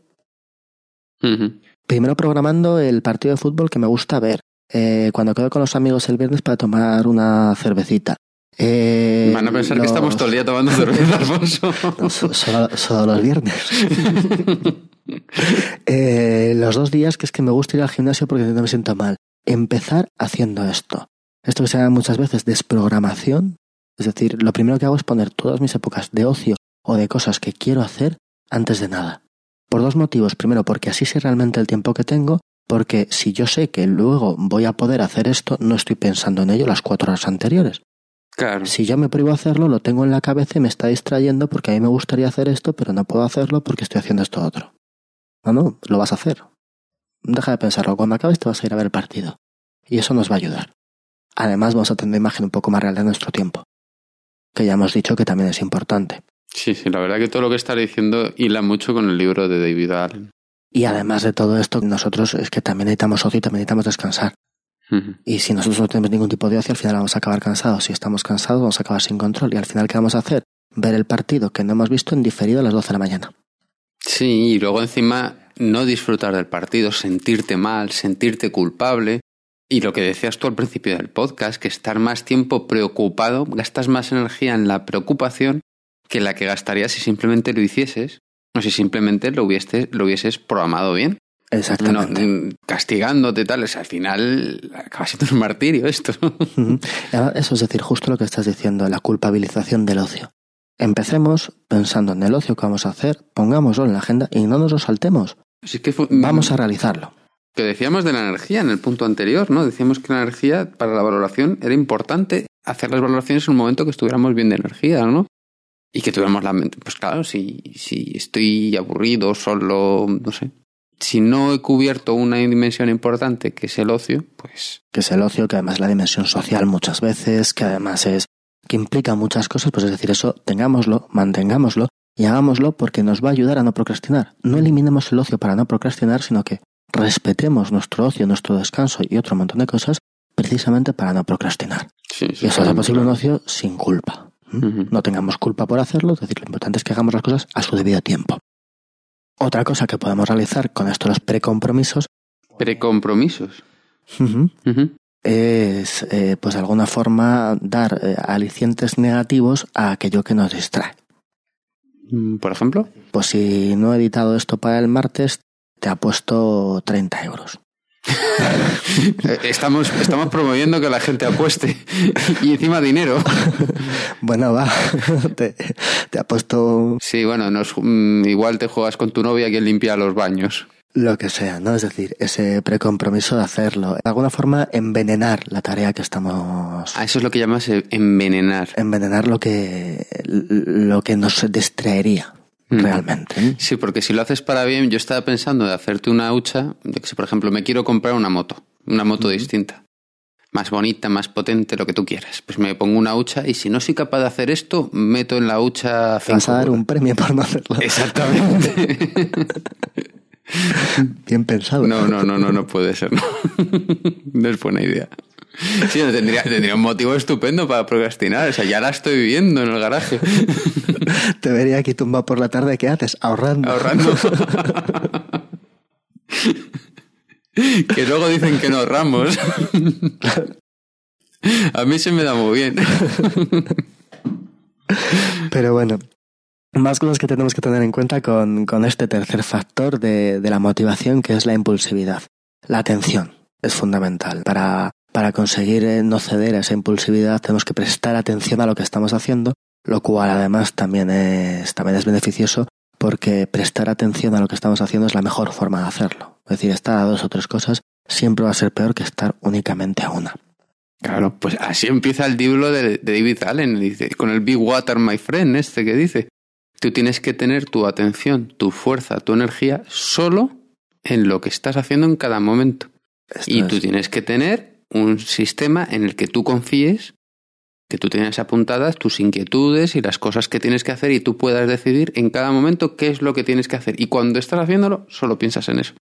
Porque si no, pues mm, no, cuando te pongas a hacer algo, lo vas a hacer mm, mal, tarde y, y te va a salir mal.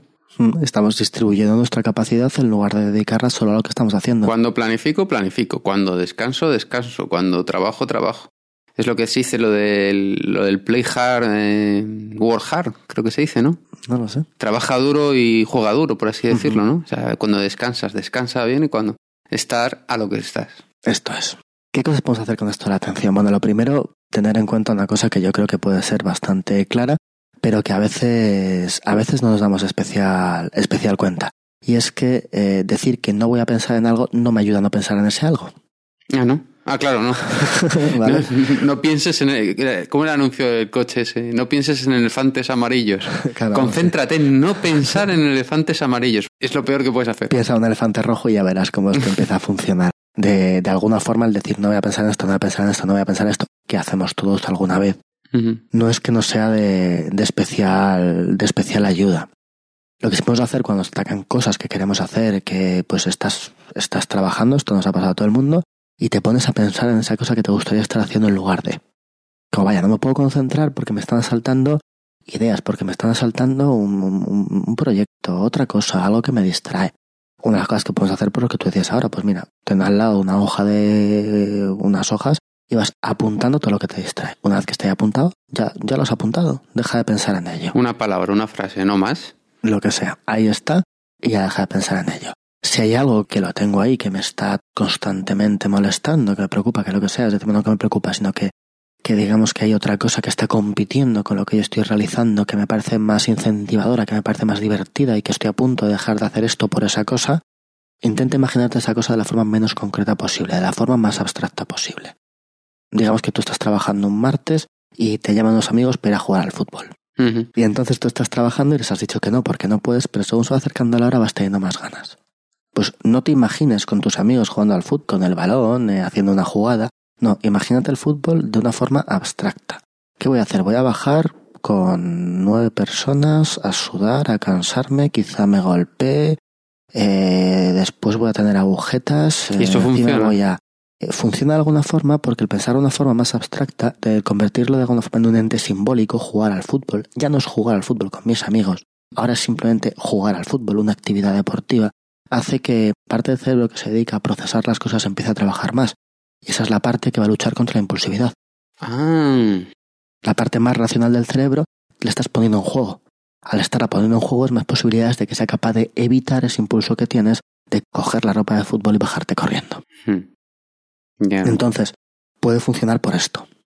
Sí, y hay una cosa que te quería decir, lo que has dicho antes, porque todo esto viene, mucho del libro de David Allen, que parece que me lo he leído ayer, pero no, me lo leí hace mucho y casi se me ha olvidado todo. Pero una de las cosas que él decía, y además creo que, que es importante puntualizar, que es lo que dices tú, yo estoy haciendo algo, me empiezan a saltar ideas, cosas que me gustaría hacer, yo que sé, ordenar el cuarto, pues apunto una hoja, ordenar el cuarto. Yo que sé, eh, estudiar, estudiar en idioma. Todas las cosas, tú las vas apuntando.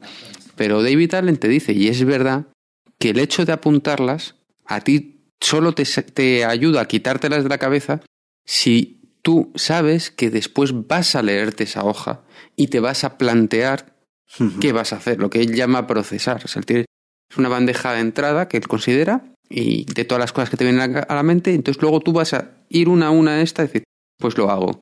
Pues esto me lo planteo para mayo. Pues esto lo dejo. Porque si tú no tienes esa costumbre de luego esa hoja, cogerla, leértela. Vas a seguir dándole vueltas porque es como si no hubieras hecho nada. Claro, pues no estás haciendo nada. La teoría de un buzón de entrada y volcara y todo, evidentemente sin una revisión no va a funcionar nunca, porque entonces es como no estar haciendo nada. Me lo saco de la cabeza, pero si no tengo la seguridad de que lo he sacado a un sitio donde voy a poder verlo, en efecto no, no me va a servir. Más cosas que podemos, que podemos hacer. Esto que hemos visto son cosas que podemos cambiar en nosotros para evitar esas eh, interrupciones, eh, esos estímulos que aparecen y que nos llaman mucho la atención. Hay otra serie de cosas que podemos hacer que no están dentro de nosotros, sino que podemos modificar de nuestro entorno para que los estímulos no nos llamen la atención o para que nos afecten menos. Es decir, tenemos que intentar controlar los estímulos que nos distraen de los objetivos que queremos. ¿Cuál puede ser eh, el primer estímulo que seguramente a todos nos ha venido en la cabeza?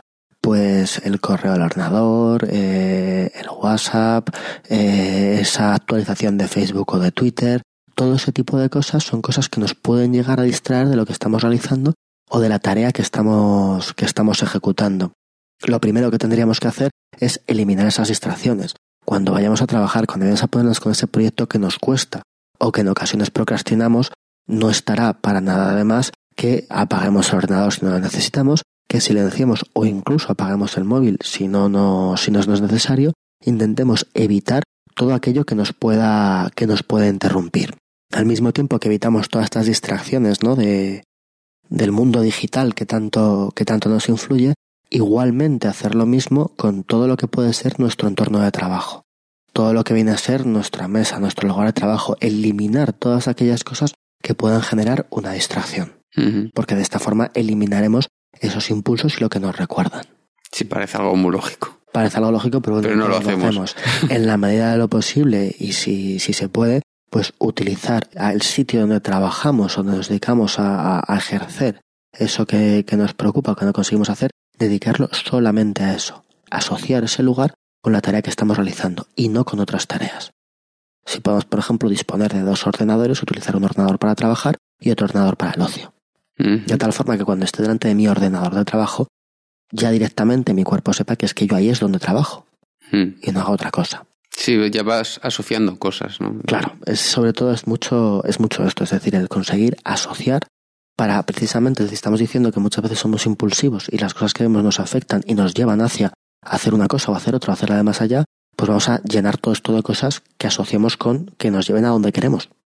Claro, estás desarrollando automatismos, mecanismos que te lleven en la dirección que a ti te interesa, que es evitar la impulsibilidad. Y si además de retirar todas esas cosas que nos pueden distraer, ponemos cosas que nos pueden centrar, pues esto también nos va a ayudar. Es decir, esto es como todo. Si yo quiero dejar de tomar galletas, si yo tengo un plato con un montón de galletas en la mesa de la cocina, va a ser más difícil que deje de tomar galletas que si pongo un plato con, con fruta, que por ejemplo es lo que quiero tomar. Pues es esto, quitemos el plato de galletas y pongamos el plato de fruta. Si me, me, cuesta acabar el informe, pues que el informe tenga un lugar prioritario en mi mesa para tenerlo presente y ponerme a hacerlo. Si yo hago todo esto porque realmente creo que nos podemos dar unas muy buenas vacaciones si yo trabajo un poco más y quiero irme con mi pareja de vacaciones. Pon una foto de tu pareja que te va a recordar porque estás haciendo el trabajo. O de la playa. o de la playa, sí.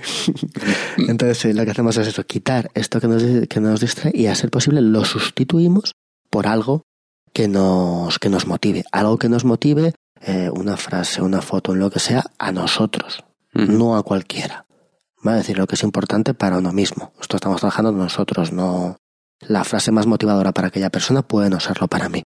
Me puede motivar otra cosa absolutamente distintas. Pero bueno, esta idea de crear asociaciones. Más cosas, ¿cómo tenemos que hacer los objetivos para que en efecto nos sirvan o para intentar evitar esto, ¿no? Sí, hablamos de objetivos antes, en el, en el, primer apartado. Y aquí un poco vamos a, vamos a entrar con alguna cosa pues muy semejante. Es decir, cuando nosotros hablamos de objetivos, ya hemos hablado en alguna ocasión, pues esto de que sean smart, ¿verdad? Específicos, medibles, asequibles, realistas, anclados en el tiempo y esto, bueno, está muy bien, ¿no? Eso es un acrónimo que nos dice un poco cómo tenemos que plantearnos diseñar los objetivos. Sí, a las empresas les gusta mucho esto de Smart. Pero bueno, esto no va a ser suficiente. ¿No? Le hemos dicho antes, por un lado, que las tareas sean retadoras. Es decir, no una tarea que sea asequible, que sea realista, está bien, pero que también que supongan un reto, incluyámoslo, porque nos va a motivar más. ¿Vale? No que sea imposible, pero sí que, que sea un reto, que no me aburra haciéndolo. Y por otro lado, una cosa que creo que es la más importante de estas que también hemos dicho antes, y es que la tarea sea significativa para nosotros. Hagámosla significativa. Juntémoslo con aquellos objetivos que tenemos, con, con aquello que, que, queremos hacer. Por un lado es que sea retadora, que tendrá mucho que ver también con, con entrar en flujo, ¿verdad? Con que se nos olvide lo que estamos haciendo porque es un reto cada vez un poco mayor que nos obliga a implicarnos en la tarea y a olvidarnos de todo lo demás. Y por otro lado, ¿vale? Para evitar tareas que son repetitivas y cuando las acabamos de hacer es como, venga, ya está, aquí me paro.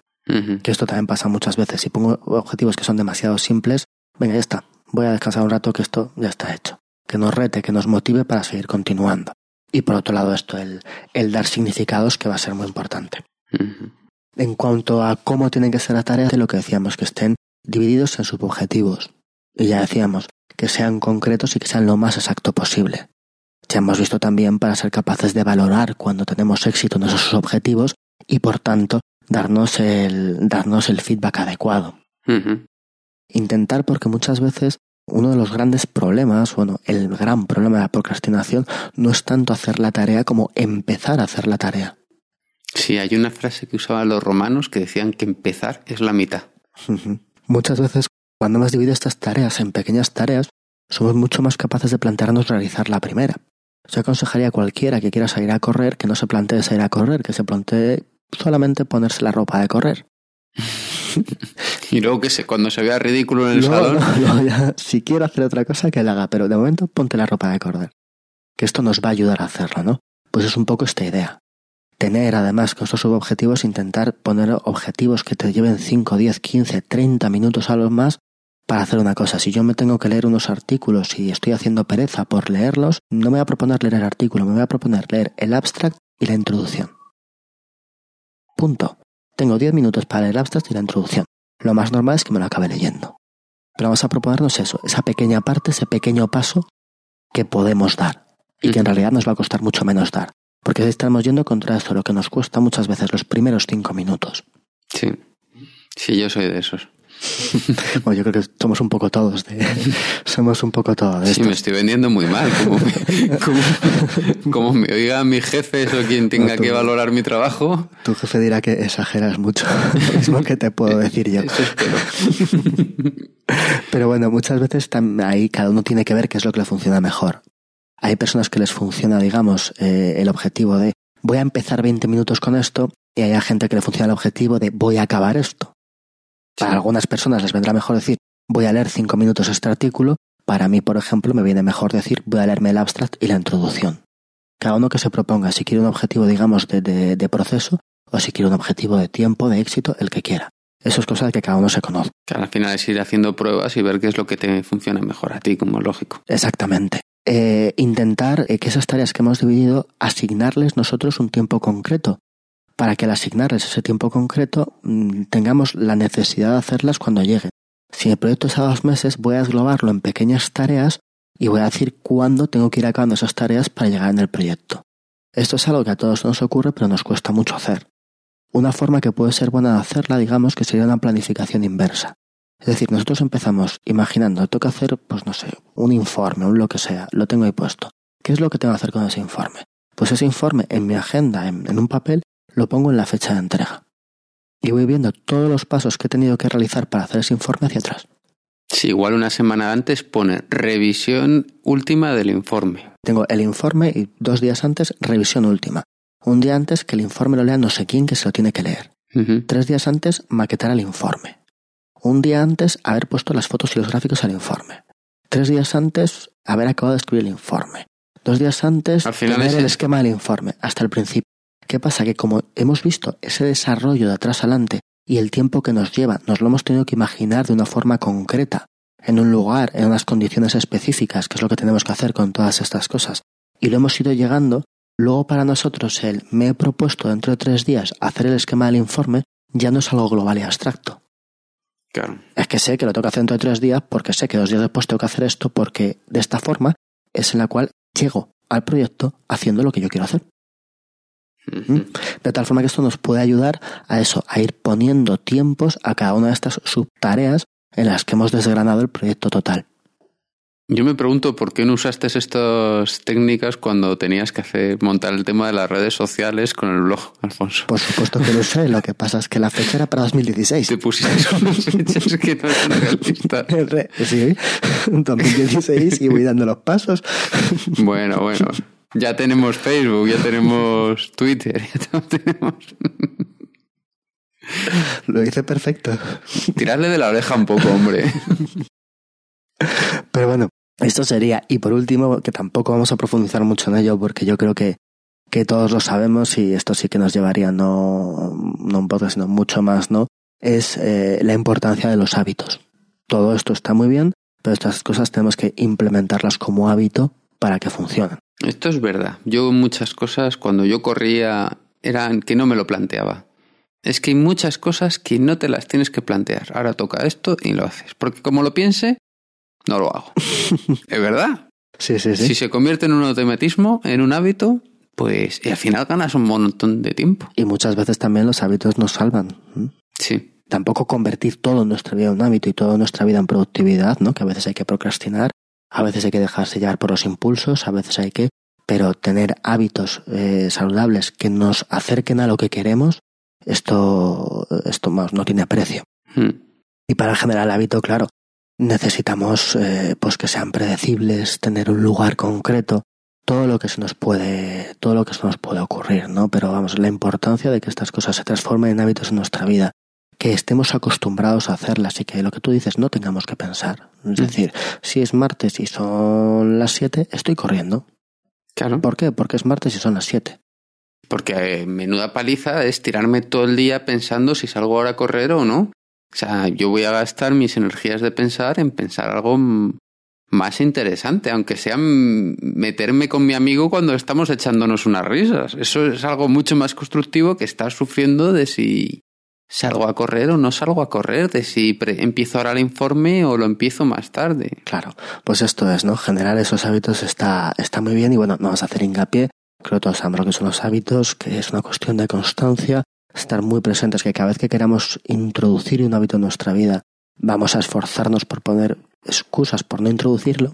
Esto nos pasa a todos, como bueno, voy a tener el hábito de hacer ejercicio, jo, pero es que ahora no me apetece, claro, pero si es que si yo así no recupero. No, pero es que bueno, es que ahora por la mañana, bueno, es que ahora mediodía, bueno, es que ahora por la tarde, jo, es que hacerlo por la noche. Llegas por la mañana y dices, no, mejor por la noche que antes de dormir luego cojo sueño. Y llegas por la noche y dices, no, es que me va a despertar mejor por la mañana y así por la mañana me activa. Claro. No, eso me ha pasado a mí. Sí, un día y otro día y otro día, sí, sí, sí. Otra cosa muy importante, precisamente para evitar esto, tomar resoluciones. No mañana me pongo. Si estamos hablando de hacer ejercicio, ¿no? Que es lo que estamos hablando ahora, el martes a las 8 voy a estar corriendo. No, la próxima semana empiezo a correr. No, no, el martes a las 8 va a estar corriendo. A ser posible, comprometiéndonos con alguien. Que esto es una cosa que decía, no sé quién era, que era... Hay, hay muchas cosas que ayudan. Cuando uno quiere controlar sus impulsos, uno necesita tener fuerza de voluntad, eh, ser una persona recta y que haya gente mirando. Hmm. ¿Mm? Si hay gente mirando, nos vamos a comprometer más, pues un poco. Sí, yo, yo de eso he visto últimamente una tendencia que me llama la atención y es eso. Y es decirlo en Facebook. Voy a correr la carrera no sé qué. Pues voy a aprender, estoy aprendiendo francés. Estoy... Y yo sí he visto esa tendencia últimamente. Hacer, un, hacer el del compromiso algo social que me va a apoyar, va a hacer que la gente me pregunte, va a hacer que la gente me acuerde y me, comprometo, ¿no? De alguna forma. Mejor que en Facebook es hacerlo con la gente a tu alrededor, mm, entiendo. Sí, sí, con, con, con el grupo de personas, ¿no? Que, que uno tiene. Pero sobre todo esto también, ¿eh? Tomar resoluciones. Es decir, decir esto que yo estoy procrastinando, vale, voy a dejar de pensar que tengo que hacerlo y voy a decir, el sábado a las 11 después de desayunar voy a hacer esto. Eso dobla las posibilidades de que lo hagamos. ¿Mm? Aunque parezca, aunque parezca una tontería. Cuando se estudia distintas formas de que la gente afronta las cosas, la gente que lo hace de esta forma tiene el doble de posibilidades de hacerlo que la gente que simplemente dice, el doble, el sábado El, sábado, el doble.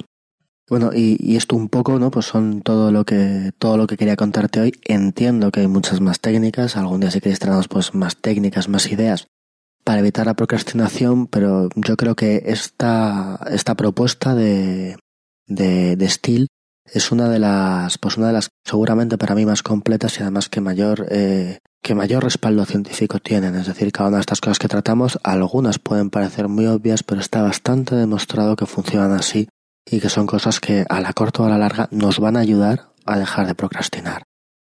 Sí, además yo creo que con la, con la fórmula esta de la motivación que, que, nos has comentado al principio, porque decíamos una vez más que, motivación y procrastinación están relacionadísimos, ¿no? Que podríamos ver cuál de estos cuatro factores de la motivación, las expectativas, la valoración, la impulsividad y la, y la demora en la, en la, satisfacción, el tiempo, cuál nos fallaba más. Y, y me habías comentado que lo más importante, o sea, que esto era una de estas casos en los que hay que aplicar la teoría del eslabón débil, es decir, que tienes que actuar en el factor que se te está dando peor. Entonces podríamos detectar cuál es lo que peor estábamos haciendo eh, y ahí actuar con cualquiera de las, de las técnicas que nos has estado comentando. Igualmente también podemos utilizar la fórmula con cada una de las acciones o cada uno de los procesos en los cuales procrastinamos. Puedo coger una cosa que me cuesta hacer y ver por qué me cuesta hacerla. Me cuesta hacerlo porque es a largo plazo, me cuesta hacerlo porque me distraigo, me cuesta hacerlo porque no me gusta y me aburre esto que hago, o me cuesta hacerlo porque no me siento capaz. Que hay veces que nosotros tenemos una tendencia a que alguna de estas cuatro sean, digamos, no funcionen bien, o puede ser que tengamos, dependiendo de la tarea que realicemos, falle una u otra. Entonces tenemos las dos formas de utilizar esta fórmula. Sí, además todo esto que hemos visto hoy, hay un montón de cosas que hemos hablado en otros podcasts, ¿no? Hemos hablado de, motivación, ¿verdad? Alguna vez cuando hablamos de organizaciones positivas. Hemos... Uh, fluir ha salido varias veces. Fluir, claro. Es, es fundamental porque realmente si nosotros somos capaces de conseguir un estado de fluir en las tareas que realizamos, eh, transformándolas en un reto, haciendo que el reto sea progresivo, obteniendo satisfacción mientras que las hacemos. Todo esto que ya hablamos, ¿no? De, de lo que era el fluir, tenemos un par de podcasts dedicados a ello. Pues claro, hacer eso va a impedir que procrastinemos las tareas y nos va a ayudar mucho a hacerlas cuando tenemos que hacerlas, porque alcancemos más placer al realizarlas. Y las cosas que nos provoca placer realizarlas, no las postergamos.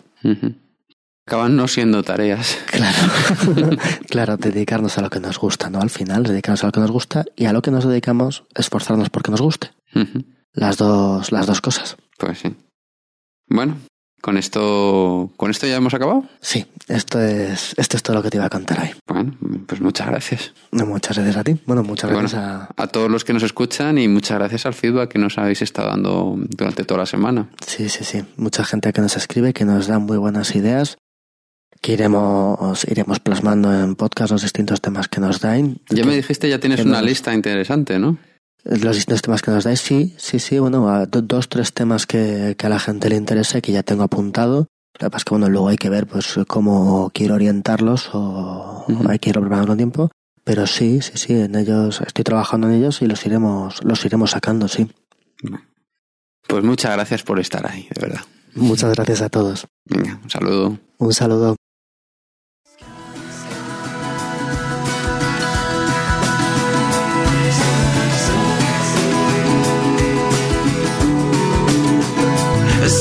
Circle